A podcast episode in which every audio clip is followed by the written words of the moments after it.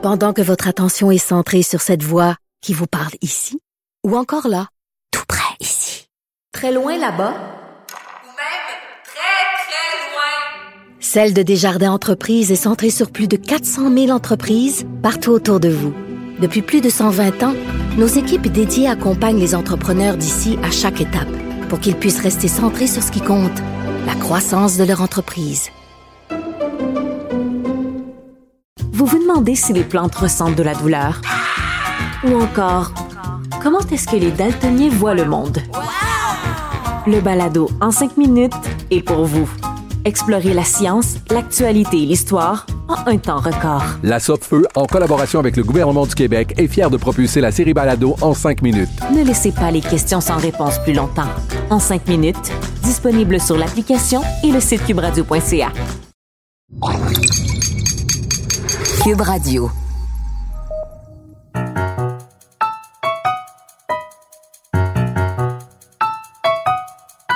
Ici Mathieu Bocoté et bienvenue aux Idées mènent le monde.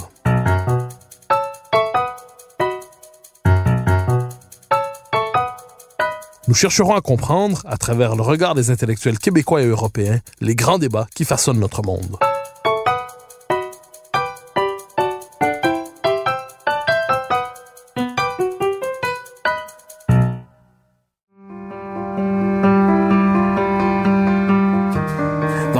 Présente crise qui nous frappe tous et secoue les fondements de notre société, j'ai décidé de poursuivre cette émission sous un format nouveau, temporaire probablement, mais qui je l'espère ne sera pas sans intérêt. J'aborderai certaines grandes thématiques contemporaines, certaines liées à la présente crise, d'autres un peu moins, mais qui chacune nous permettra de mieux comprendre notre monde.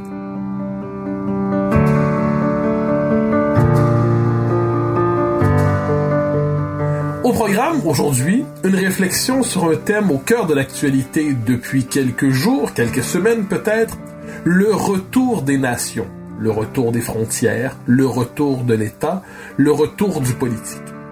C'est un thème partout présent dans la vie publique des deux côtés de l'Atlantique, mais pas seulement. Un peu partout dans le monde, en fait, aujourd'hui, on parle d'un retour des nations et on constate aussi, peut-être en même temps, avec une brutalité inattendue, l'effritement de la légitimité des grands pouvoirs supranationaux qui étaient au cœur de l'imaginaire politique depuis la fin de la guerre froide. Donc on le voit par exemple avec l'Union européenne qui a cherché euh, de toutes les manières possibles, qui s'est entêtée pour préserver son modèle sans frontiériste, son modèle politique fondé sur la dissolution progressive des frontières, où le pouvoir s'effaçait devant la gouvernance, où le politique s'effaçait devant le droit, eh bien on voit l'Union européenne, par exemple, euh, faire faillite intellectuellement et politiquement au moment où un peu partout les gouvernements nationaux sont ceux qui s'emparent de la crise, ou en fait, non pas qui s'emparent de la crise, mais qui parviennent véritablement à y répondre, euh, parfaitement, assurément, de manière terriblement limitée, assurément aussi, mais c'est au niveau national, en fait, que les réponses sont possibles, tout simplement parce que les nations existent encore et elles canalisent encore la légitimité politique en situation de crise, et Dieu sait que nous sommes dans une situation de crise, c'est vers le niveau national que tous se tournent d'une manière ou de l'autre.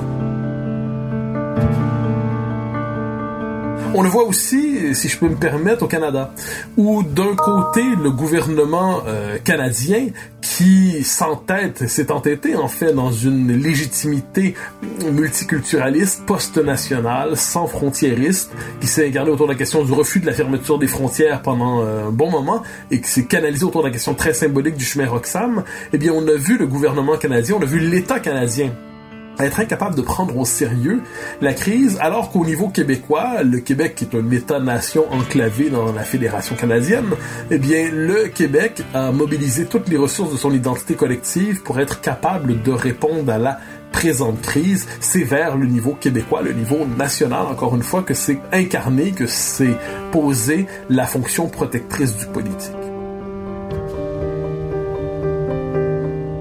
Mais, pour parler d'un retour des nations, il faut d'abord se demander pourquoi elles avaient disparu de notre paysage mental, de notre paysage intellectuel. Pourquoi elles avaient quitté notre imaginaire, ou à tout le moins pourquoi étaient-elles devenues incompréhensibles, inintelligibles? Qu'est-ce qui nous avait amené à nous détourner? Depuis à peu près une trentaine d'années, en fait, du modèle de l'État-nation. Qu'est-ce qui nous avait amené à renoncer à l'État-nation dans les pays occidentaux? Eh bien, c'est ce que je vais chercher à comprendre aujourd'hui en revenant sur cette disparition intellectuelle, cet effacement intellectuel programmé des nations euh, depuis la fin des années 80, début des années 90, et nous verrons ensuite comment le cadre national est peu à peu revenu intellectuellement euh, vers nous et comment les circonstances nous obligent à l'embrasser de la manière la plus inattendue, la plus désordonnée qui soit. Alors, point de départ de cette réflexion, c'est bien évidemment, on n'y peut rien, 1989, euh, la chute du mur de Berlin, qui marque la fin de l'après-guerre, qui marque la fin, en fait, de ce monde qui était clivé entre l'Ouest capitaliste et démocratique et l'Est communiste et totalitaire, euh, entre un monde constitué autour de deux empires, finalement, l'Empire américain et l'Empire russe, qui chacun avait établi d'une certaine manière des protectorats en Europe, qui étendaient chacun leur influence en Europe, eh bien, la fin de la guerre froide marque véritablement véritablement euh, la fin de ce monde divisé en deux blocs antagonistes. Pour plusieurs, la fin de la guerre froide annonce la possibilité d'une unification du monde, c'est-à-dire d'un monde délivré enfin de sa diversité politique et culturelle, un monde délivré de la diversité des peuples et des nations, un monde délivré de la diversité du genre humain qui ne serait finalement qu'une parenthèse dans l'histoire de l'humanité, qui retrouverait, qui se reprendrait le chemin de son unification. Euh, quelques grandes dates marquent cela, je l'ai dit, à la chute du mur de Berlin en 89, il y a l'effondrement de l'Union soviétique en 1991, euh, il y a, autrement dit, ce contexte intellectuel marqué aussi par l'hégémonie américaine euh, et au même moment la volonté de construire l'Union européenne qui se présente à partir du début des années 90, et on va le voir au moment du référendum de Maastricht. Euh, l'Union européenne qui se présente comme le laboratoire de la mondialisation à venir, qui se présente comme le laboratoire à partir duquel un nouveau monde va se construire. L'Union européenne qui ne se présente pas simplement comme le lieu de la constitution politique de la civilisation européenne, mais l'Union européenne qui se présente comme le laboratoire d'un univers mondialisé appelé à s'étendre à l'ensemble de la planète, au point où plusieurs des théoriciens de l'Union européenne vont nous dire euh, le propre de l'Union européenne, c'est de ne pas avoir d'identité propre, c'est de n'avoir que des principes universels théoriquement valables pour toutes les sociétés. Ou nous dirons que l'Europe n'est pas une civilisation au sens historique et identitaire du terme, mais est un principe d'universalité. Plusieurs vont nous dire l'Europe n'a pas de frontières et ne doit pas en avoir. L'Europe n'a pas de géographie. L'Europe est une idée, c'est le lieu d'incubation en fait de la prochaine étape de la mondialisation. Donc, au début des années 90, s'établit peu à peu intellectuellement cette idée que nous entrons dans une nouvelle phase de l'histoire humaine, où l'humanité va se réconcilier autour d'une conception minimaliste de la démocratie libérale et d'économie de marché. Euh, minimaliste de la démocratie libérale, c'est-à-dire elle-même euh, se pose à la manière d'un modèle une fois pour toutes établi, et nous serons tous d'accord sur les grands objectifs de société, il n'y aura de désaccord que sur les moyens. Donc c'est cette idée comme quoi tous d'accord sur les fins, désaccord partiel et modéré sur les moyens. Cette idée finalement que les grands conflits politiques allaient se dissoudre, le tragique de l'histoire allait se dissoudre, et désormais le conflit politique, le débat politique serait simplement dans le registre technique et administratif. Et l'économie de marché se déploierait à travers le monde euh, à la manière d'un modèle de prospérité globale auquel tous devaient se rallier, sous le signe de la mondialisation, du libre-échange. C'est la période qu'on peut associer à ce qu'on appelait la mondialisation heureuse. Du moins se présentait-elle comme telle l'idée de mondialisation heureuse portée par une classe intellectuelle qui, partout dans le monde occidental, considère que le début des années 90 se marque le moment de la nécessaire rupture avec le cadre national. Et la formule de la mondialisation heureuse va être portée par un intellectuel notamment, Alain Menck, qui va publier un livre d'ailleurs qui va porter ce titre, La mondialisation heureuse. Donc, nous entrons dans une nouvelle période de l'humanité, une période de dissolution des anciens antagonismes, euh, une période de dissolution des anciens conflits, une période finalement où l'humanité allait trouver une forme d'unification salvatrice, un point de réconciliation. Euh, des grands conflits qui traversaient l'histoire humaine allaient enfin se dissoudre une fois pour toutes. Cette idée va être aussi portée nous le savons, par Francis Fukuyama, le penseur américain, le philosophe américain, le politologue américain, qui va écrire un livre très connu, La fin de l'histoire et le dernier homme, et un livre très connu qui n'est pas aussi caricatural qu'on l'a dit. Fukuyama ne disait pas que c'est la fin de l'histoire humaine. Il nous disait dans ce livre toutefois que les grands conflits idéologiques qui avaient structuré l'histoire de l'Occident, les grandes les conflits philosophiques, idéologiques qui euh, mettaient en scène des visions du monde concurrentes, contradictoires et irréductiblement contradictoires, et eh bien ces grands conflits allaient se dissoudre dans le modèle justement d'une hégémonie de la démocratie libérale qui allait tous nous réconcilier dans une définition, je l'ai dit, assez minimaliste d'elle-même. Donc la société de marché avec une identité minimale où le droit se substituerait à la culture, la gouvernance se substituerait au pouvoir, où les frontières deviendraient de plus en plus poreuses au point de s'effacer, et sous le signe d'une forme de leadership mondial des États-Unis, bien évidemment, qui était porteur en fait de cette espèce de prophétie mondialiste dans cette période marquée par une forme de basculement intellectuel, le nationalisme, lui, est présenté comme la trace d'un monde ancien, la relique d'un monde disparu. Et il ne survivrait que dans sa forme monstrueuse, comme on l'a vu, comme on l'aurait vu dans les conflits balkaniques. Hein, on s'en souvient, les guerres des Balkans, avec l'éclatement de, la, Yougoslavie en plusieurs États, la Croatie, la Slovénie, la Serbie, euh, autour de la question de la Bosnie-Herzégovine.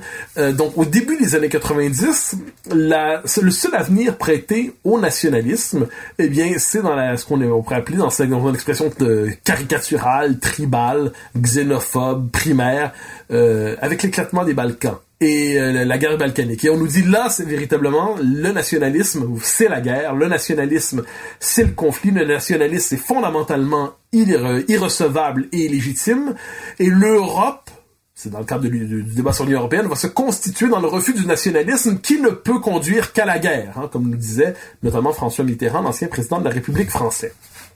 Et il y a quelques penseurs qui vont euh, intellectuellement porter cet appel au dépassement du cadre national pour fonder autrement nos démocraties, fonder autrement la communauté politique. L'un d'entre eux, probablement le plus connu, Jürgen Habermas, qui est le penseur de ce qu'on appelle le patriotisme constitutionnel. Il écrit quelques livres très connus, euh, euh, L'intégration républicaine, Après l'État-nation. Je me concentre principalement sur ce livre, Après l'État-nation, qui est publié en 2000 euh, en français. Habermas, donc penseur allemand, penseur traumatisé pour des raisons parfaitement compréhensibles par la dégénérescence du nationalisme en Allemagne ou à tout le, dans, la, dans le cadre de la Deuxième Guerre mondiale, donc Habermas universalise en fait dans sa philosophie, dans sa théorie, ce sentiment d'effroi devant le nationalisme. Donc pour lui, le nationalisme conduit au nazisme et plus encore, pourrait-on dire, ne peut conduire qu'au repli, qu'à la xénophobie, qu'à la conception la plus archaïque qui soit de l'humanité. Il a tendance à oublier, à certains égards, qu'on a résisté au nazisme aussi au nom de la nation, que ce soit en Europe de l'Est, que ce soit en Russie, que ce soit en France, que ce soit en Grande-Bretagne, que ce soit aux États-Unis. C'est le nationalisme aussi qui a résisté au nazisme. Mais laissons ça de côté, on y reviendra plus tard. Quoi qu'il en soit, Habermas nous dit il faut dépasser véritablement le modèle de l'État-nation, qui est une forme politique périmée, déphasée historiquement, et on doit fonder un nouveau type de patriotisme, d'appartenance à l'État. Donc, qu'est-ce qu'il nous dit? Il nous dit fondamentalement, c'est le patriotisme constitutionnel. Ce qui nous lie comme peuple, ce n'est plus histoire, culture, mémoire, euh, identité. Tout ça, pour lui, ce sont les contenus pré-politiques de la, euh, de la démocratie ce sont les contenus culturels qu'il nous faut transcender, qu'il nous faut dépasser. Et ce qui nous lie, en fait, c'est une adhésion commune à la Constitution, aux principes universels contenus dans la Constitution. Une Constitution le plus universaliste possible, euh, le moins chargée d'histoire possible. Donc Habermas nous dit, en fait, il faut inventer un nouveau type de communauté politique fondée sur le dépassement de la nation et de l'État-nation. Parce qu'Habermas nous dit aussi, il faut trouver un nouveau modèle, donc une gouvernance globale, euh, sans État mondial, c'est la formule qu'il utilise à l'époque, donc pas d'État mondial au sens d'un État mondialisé, une structure politique unifiée, mais une politique intérieure mondiale sans État mondial, une gouvernance globale, euh, il faut d'une certaine manière transférer les pouvoirs fondamentaux dans des structures toujours plus éloignées des nations qui existeraient d'une certaine manière comme des régions résiduelles, porteuses d'une identité quasi folklorique. Donc la diversité humaine, on, on, coupe le lien entre la diversité culturelle et la diversité politique du monde. La nation n'est plus une entité légitime porteuse de légitimité politique, c'est un cadre désuet dont on doit euh, se détacher. C'est une structure périmée qui appartient à un autre moment de l'histoire et qui aurait conduit d'ailleurs aux pires catastrophes. Donc Habermas, ce penseur très connu, très reconnu, il y a encore quelques années, Emmanuel Macron disait le plus grand bien en disant que c'était des philosophes les plus inspirants de notre temps.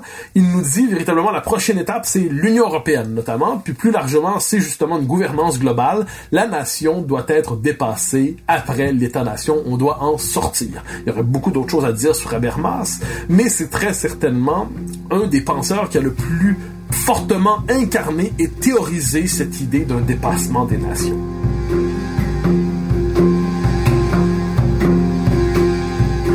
Autre penseur dans cet esprit, un Allemand lui aussi, Ulrich Beck, qui lui nous invitait dans ses livres à sortir du nationalisme méthodologique. Alors qu'est-ce que ça veut dire ça? Je concrétise, j'explique.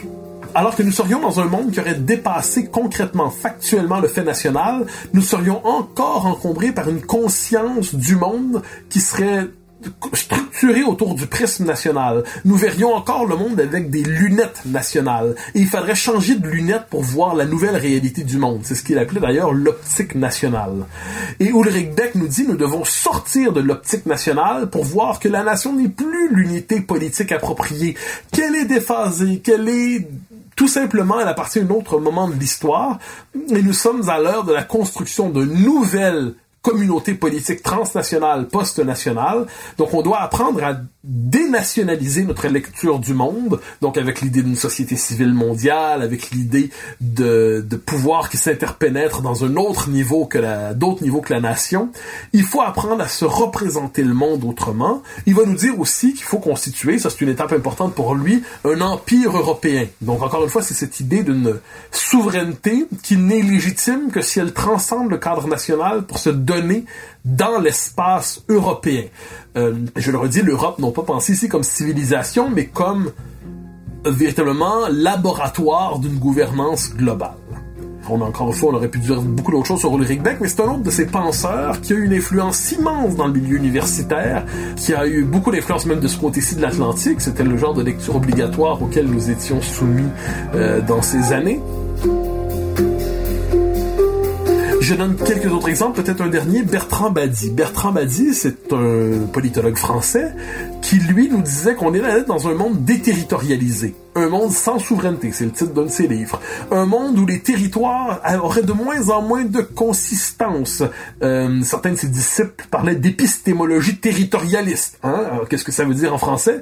Ça veut dire une lecture du monde où le territoire serait structurant, comme une catégorie structurante pour penser la communauté politique. Eh bien, Bertrand Badi, lui, nous dit euh, il faut sortir encore une fois de ce monde où il y a un lien entre le territoire et la souveraineté, entre le pouvoir et la souveraineté. Il faut penser un monde que l'on pourrait dire désincarné, un monde dématérialisé, un monde qui euh, se projetterait en fait dans une nouvelle époque, dans un nouveau moment de l'histoire, et l'État-nation, encore une fois, devait tomber pour s'adapter à cette civilisation mondialisée qui, euh, qui s'imposerait à nous.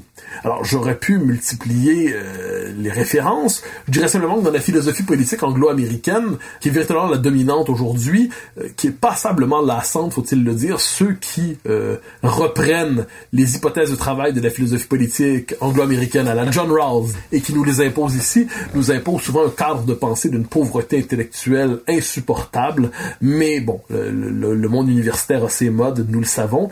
Eh bien, l'idée, c'était de construire une société politique mondiale, mondialisée en fait, des principes de justice traversant euh, la terre entière et la diversité du monde, encore une fois, devait s'accorder à ce nouvel ordre politique mondialisé. Plusieurs penseurs constataient le fait que la nation continuait d'exister. On la voyait à la manière d'une réalité, mais c'était une réalité jugée insupportable, à tout le monde une réalité qu'il nous fallait dépasser, désubstantialiser, faire perdre de sa consistance. Eh bien, ça nous donne des penseurs comme Anthony Giddens, le théoricien de la Third Way britannique, la troisième voie, qui a eu beaucoup d'influence à la fin des années 90, dans les années 2000, qui nous disait notamment que oui, la nation devait demeurer comme cadre pour l'instant parce qu'elle était encore là, mais il fallait désormais la penser sous le signe du vivre ensemble diversitaire. Ce que nous disait aussi un sociologue français comme Alain Touraine, qui est la grande figure intellectuelle de ce qu'on a appelé la deuxième gauche en France. Donc des penseurs très influents euh, dans le camp progressiste qui nous disaient, bon, ben, dans la mesure où la nation est encore là, au moins on doit la soumettre au vivre ensemble diversitaire, au multiculturalisme. Il faut faire une forme d'opération de réingénierie identitaire à la grandeur de l'État pour dénationaliser, ou du moins pour multiculturaliser, ou à tout le moins pour réduire la nation à sa part la plus minimale, justement pour limiter la capacité de résistance de l'État-nation dans le monde qui s'impose à nous, dans le monde qui vient, parce qu'on sentait bien, on sentait bien que l'État-nation demeurait une structure qui pouvait résister à la civilisation mondialisée en train de s'installer. Et pour l'empêcher de résister exagérément, il fallait la déconstruire de l'intérieur, cette structure nationale. Donc il fallait affaiblir les identités nationales, il fallait les inhiber, les culpabiliser à bien des égards. Il fallait travailler à les déconstruire.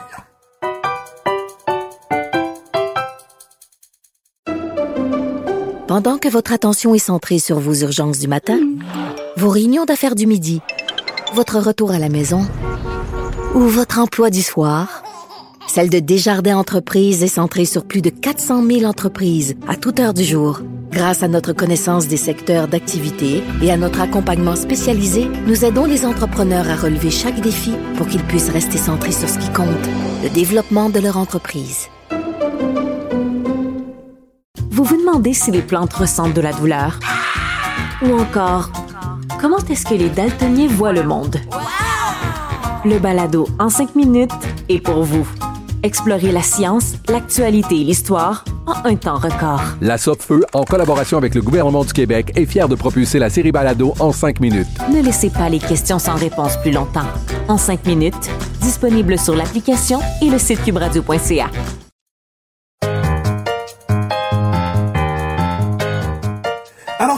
cette période, donc là je vous ai parlé de certains des penseurs influents, chacun apportant un élément assez important à l'imaginaire mondialiste, à l'imaginaire post-national. C'est pas pour rien, soit dit en passant, que le Canada dans ces années-là était autant valorisé, puisque le Canada c'était le pays post-national par excellence qui s'enorgueillissait de ne pas avoir de noyau identitaire fondateur. C'est un pays post-national. Il y a plusieurs dans les années post-référendaires, on a des gens comme Pierre Petitgrou, une figure un peu oubliée, mais qui disait déjà euh, le Canada un État post-national. On avait Paul Martin, le premier ministre, qui avait dit le Canada un État post-national aussi. Justin Trudeau a poussé ça jusqu'à la caricature. Mais le Canada était valorisé dans le monde parce que ça incarnait un peu l'État qui poussait le plus loin possible cette entreprise de dénationalisation de l'identité.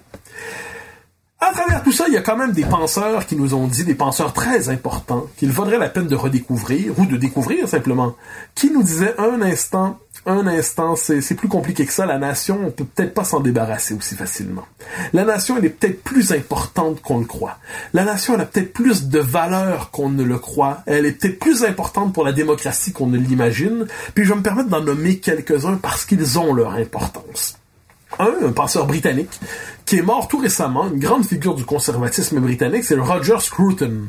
S-C-R-U-T-O-N, Roger Scruton, qui est penseur du conservatisme britannique, mais n'a pas d'un conservatisme caricatural, donc ultralibéral, ou simplement muséifié, mais quelqu'un qui voyait dans le conservatisme la volonté de penser une, une philosophie politique adaptée à la réalité de l'être humain tel qu'il est. Et Roger Scruton, une figure très engagée, dans la vie publique, qui a eu à cœur véritablement de mettre ses idées, sa philosophie au contact du monde dans lequel il évoluait, c'est qu'il connaissait très bien aussi les pays d'Europe de l'Est, nous disait un instant, la fin de la guerre froide, la chute du mur de Berlin, ce n'est pas simplement, comme on le dit à l'Ouest, la victoire du capitalisme mondialisé et d'une certaine conception de la démocratie sous le signe d'une certaine lecture des droits de l'homme. Non, c'est, du point de vue de l'Europe de l'Est, par exemple, et on va voir que ça va avoir un écho jusqu'à aujourd'hui, c'est la possibilité pour des petites nations d'Europe de l'Est de retrouver leur souveraineté. Pour les Hongrois, pour les Polonais, pour les Baltes, donc les Lettons, les Estoniens, les Lettoniens. Euh, pour les Tchèques, les Slovaques, c'était la possibilité de retrouver leur indépendance, donc la possibilité d'exister politiquement par eux-mêmes, d'avoir leur propre existence politico-historique. Et Roger Scruton nous disait, eh bien, ces gens-là se sont délivrés de l'URSS, ça ne leur tente pas de se soumettre à une nouvelle tutelle impériale, même si elle est infiniment moins violente et infiniment moins brutale, donc ça leur tente pas de passer de Moscou à Bruxelles. Leur indépendance retrouvée, ils y tiennent. Et on les comprend. Roger Scruton, donc un penseur britannique qui nous dit sachez l'importance de l'indépendance nationale pour les petites nations qui la retrouvent et peut-être ont-elles quelque chose à nous enseigner. Je pense aussi à un penseur français, Régis Debré, pour qui j'ai la plus grande estime, Régis Debré, qui a beaucoup réfléchi au cours, on pourrait dire, des 30 dernières années, à l'importance des frontières. L'importance des frontières. Cette idée comme quoi il ne peut pas y avoir de citoyenneté sans identité. Cette idée comme quoi la démocratie, si elle n'est qu'un système procédural, désincarné, fondée dans le droit, mais sans ancrage historique, identitaire, culturel, eh bien, c'est une démocratie minimaliste, une démocratie très faible, une démocratie qui n'en est plus une, en fait, une démocratie qui se retourne contre les peuples. Et Régis Debré, qui tient à l'expérience démocratique fondamentalement, dans sa forme la plus exigeante, il dit que c'est la République. Eh bien, Régis Debré nous dit, si on sacrifie les frontières, si on sacrifie les peuples et les nations, eh bien, on sacrifie les conditions même par lesquelles la démocratie euh, peut exister, par lesquelles la citoyenneté peut véritablement exister. Un autre philosophe français, Alain Finkielkraut, qui est bien connu de ce côté-ci de l'Atlantique, va écrire plusieurs euh, textes, quelques ouvrages essentiels sur la question des petites nations. Comment peut-on être croate? Un de ses livres. L'ingratitude, un autre livre, écrit en collaboration avec un journaliste québécois, Antoine Robitaille. Alain Finkielkraut nous dit les petites nations euh, qu'on a tendance à voir comme des espèces de tribus dépassées par l'histoire, des petites nations sans trop de pertinence dans le monde mondialisé qui vient, les petites nations, elles incarnent le témoignage de la diversité du monde. Elles nous rappellent l'ancrage inévitable de la communauté politique dans une culture. Parce que c'est la tentation des Américains à ce moment-là de se dire, mais nous on croit immédiatement aux valeurs universelles de la démocratie. C'est la tentation des Français de dire, nous croyons immédiatement aux valeurs universelles de la République. Je suis porteuse, nous dit l'Europe, de valeurs valables pour l'ensemble du genre humain, des valeurs universelles. Et là, ce que nous disent les petites nations, nous dit Finkelkraut, c'est les petites nations nous rappellent que toute communauté politique est ancrée dans une communauté de culture. Et qu'est-ce que c'est une petite nation? C'est une nation qui sait qu'elle peut disparaître. Hein, il s'inscrit là-dessus, il se veut fidèle à la pensée de Milan Kundera, un formidable écrivain tchèque. Finkelkraut nous dit, une petite nation, c'est une nation qui sait qu'elle peut disparaître, qu'elle est fragile. Finkelkraut introduit dans la philosophie politique cette notion de fragilité de nos communautés politiques et nationales, alors qu'on a tendance à croire qu'elles vont de soi. Il nous dit non, non, non, non, il y a une fragilité intrinsèque et on doit faire véritablement, on doit préserver l'existence même de nos nations. Quelques autres exemples. Euh, Jean Sevilla, euh, historien et journaliste français, qui nous dit dans son livre Le terrorisme intellectuel en 2000, les clivages gauche-droite, c'est bien beau, ils vont continuer d'exister, mais le vrai clivage qui s'en vient, le vrai clivage qui s'en vient, c'est entre nation et mondialisation, entre patriotisme et mondialisme, si on veut. Et il nous dit pas ça en 2017 ou en 2018, il nous dit ça dès 2000. John Fonte, un penseur américain très important dans la mouvance conservatrice, qui écrit Sovereignty or Submission. Et là, ce n'est pas traduit en français, mais c'est un livre très important où il nous dit, il plaide pour l'importance de l'État-nation, l'importance de l'État-nation qui est capable véritablement, qui est la condition même de l'expérience démocratique. Il publie ça en 2011, mais il avait déjà développé ces idées-là dès le milieu des années 2000. Donc l'importance fondamentale du de la démocratie libérale et de l'État national, les deux s'emboîtant. Il nous avait dit d'ailleurs dans un texte qui avait eu beaucoup d'écho auparavant, je pense en 2004-2005, Fante nous dit le débat à venir, c'est entre le progressisme transnational et la démocratie libérale nationale. Donc on voit on voit dès cette période que le, cadre national en fait plusieurs y Plusieurs nous disent un instant cette civilisation mondialisée qui s'impose à nous euh, elle est plus complexe que ce qu'on dit. Euh, le déracinement des peuples est un vrai problème. Le déracinement des nations est un vrai problème. La dissolution de la souveraineté est un vrai problème. La civilisation mondialisée censée transcender toutes les différences dans une forme de grande réconciliation globale, eh bien, c'est une illusion. Et tôt ou tard, tôt ou tard, nous redécouvrirons cette diversité du monde sous le signe de la nation. Peut dire que depuis quelques années, en fait, depuis le 11 septembre 2001, ces considérations théoriques euh, sont devenues des considérations terriblement pratiques dans le monde dans lequel nous vivons. On peut dire que le 11 septembre nous a obligés à revisiter avec euh, un peu de sérieux une hypothèse trop rapidement laissée de côté, celle de Samuel Huntington sur le choc des civilisations. Euh, c'est le nom d'ailleurs d'un de ses livres. Alors plusieurs s'étaient moqués de cette formule, euh, plusieurs qui avaient très mal lu, vous savez, des gens qui lisent les titres des livres mais sans véritablement lire les livres, disaient ah ben Huntington souhaite le choc des civilisations. Pas du tout, il le redoutait. Mais Huntington nous disait, ne nous faisons pas d'illusions, le genre humain ne court pas vers une forme d'unification immédiate, la diversité du monde est consubstantielle à l'humanité, il y a de grandes civilisations, et il faut reconnaître ce fait, parce que le monde dans lequel on vient va demeurer conflictuel, et il faut tenir compte de cette dimension conflictuelle pour justement l'atténuer, éviter que ça ne déborde. Donc Samuel Huntington nous dit, dans son livre, avait dit euh, qu'on allait vers le choc des civilisations, mais on peut dire à bien des égards que le 11 septembre a redonné un peu de crédibilité à cela.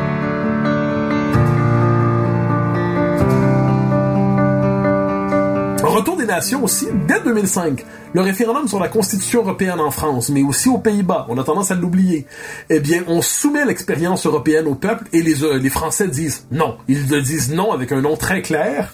Eh bien, ça n'empêchera pas ensuite, deux ans plus tard, euh, les élites françaises d'imposer la Constitution européenne, donc de s'acharner dans le modèle européiste et mondialiste, alors même que le peuple français avait dit non, on ne veut pas aller plus loin dans cette aventure parce qu'on tient au cadre national.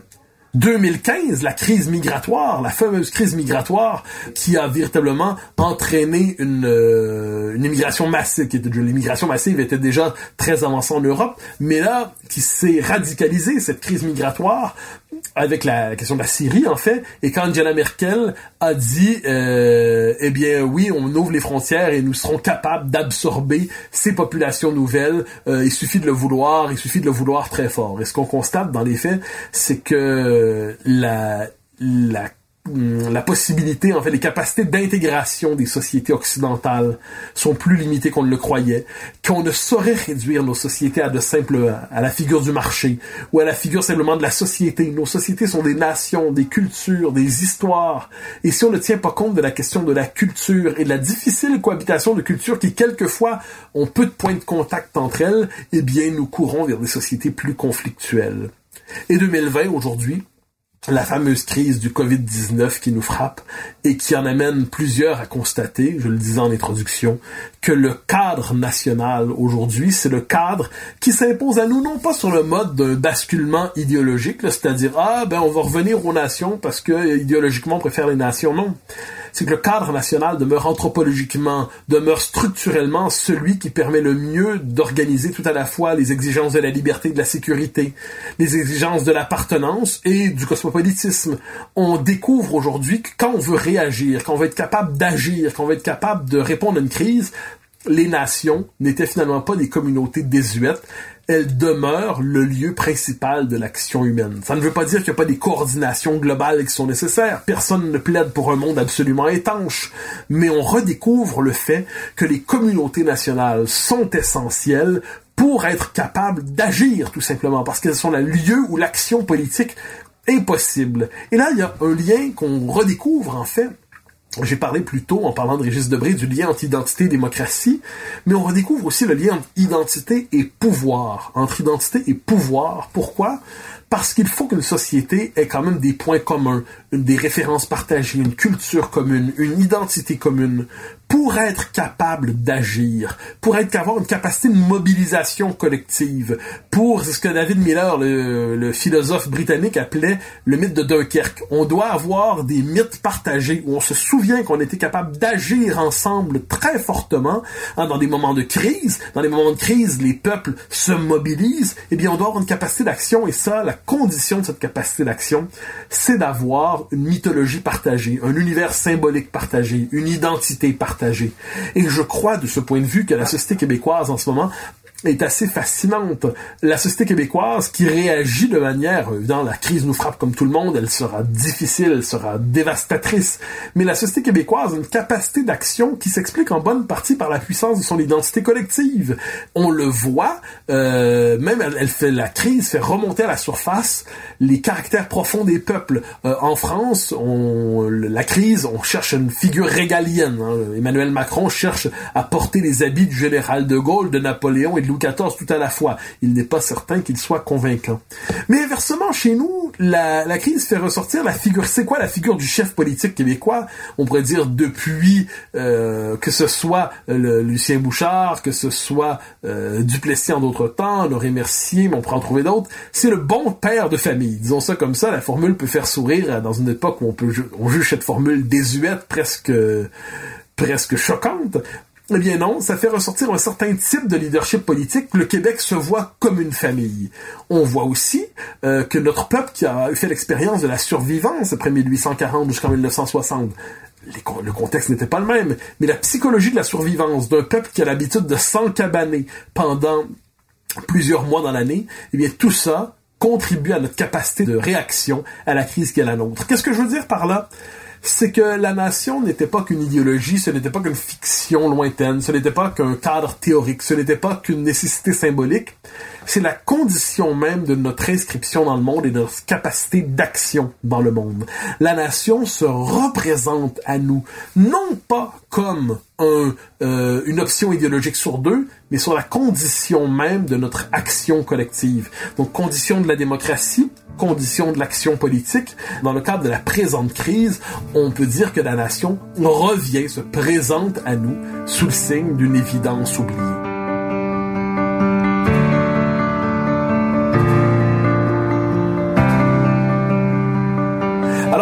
dans cette espèce d'exposé, ce que j'ai cherché à faire, c'est de rappeler. De rappeler, premièrement, comment nous avons perdu le sens de la nation.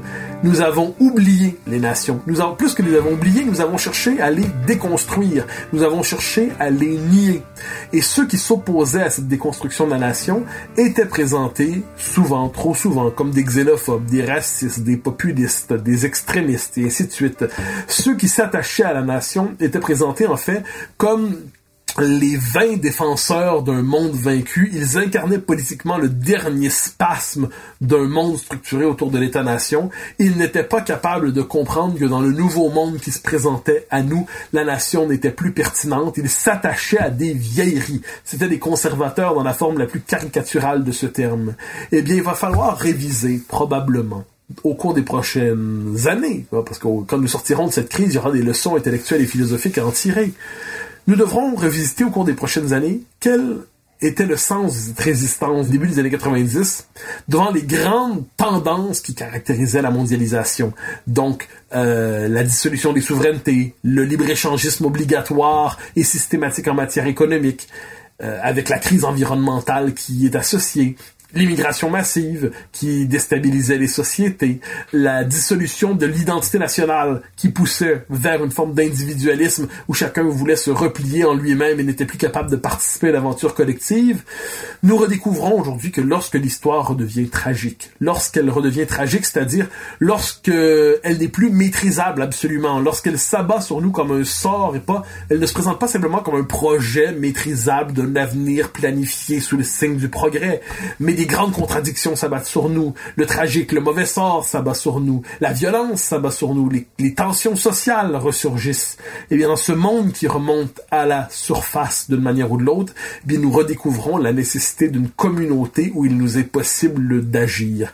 Nous redécouvrons que l'enracinement, ce n'est pas une forme de prison, mais c'est la condition même d'une liberté humaine concrète qui a du sens. Nous redécouvrons aussi que les frontières ne sont pas des cas cadres asphyxiants, mais des cadres protecteurs eh bien, je crois que nous devrons intellectuellement reviser l'histoire des 30 dernières années pour voir comment certains intellectuels que nous présentions comme de puissants théoriciens éclairant le monde nouveau étaient en fait presque des faux prophètes, des gens qui nous ont collectivement conduits sur un chemin euh, regrettable, euh, qui nous ont collectivement, croyant bien faire sans le moindre doute, mais qui nous ont désarmés intellectuellement, psychologiquement, politiquement pour faire face euh, un monde tragique, et nous devrons redécouvrir aussi, de manière intéressante, la résistance intellectuelle, culturelle, politique de ceux qui ont su dire en temps réel, attention, le monde que vous nous construisez, ce monde sans barrières, sans frontières, ce monde sans appartenance, sans identité,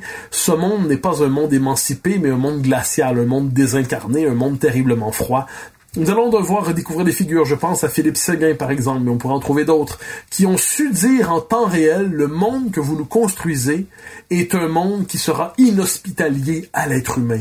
Un monde sans frontières est un monde sans protection. Un monde sans nation est un monde sans appartenance. Un monde sans autorité est un monde sans capacité d'action. Un monde sans nation, en fait, redisons-le, est un monde où l'individu est condamné à l'impuissance. Donc j'ai cherché dans, au cours des dernières minutes à retracer intellectuellement à la fois l'oubli de la nation et sa redécouverte. On aurait tous souhaité la redécouvrir de manière infiniment plus paisible. En ce moment, le tragique se présente à nous sous le signe de, dans sa forme la plus archaïque, hein, dans la, c'est la forme de l'épidémie. Euh, je ne doute pas, personne ne doute que nos sociétés seront capables de traverser cette épreuve, mais ce que nous découvrons en fait, c'est que nous traverserons cette épreuve en redécouvrant les cadres protecteurs que nous n'aurions jamais dû sacrifier. C'était Mathieu Bock-Côté pour Les idées mènent le monde et au plaisir de vous parler à nouveau la semaine prochaine. Merci.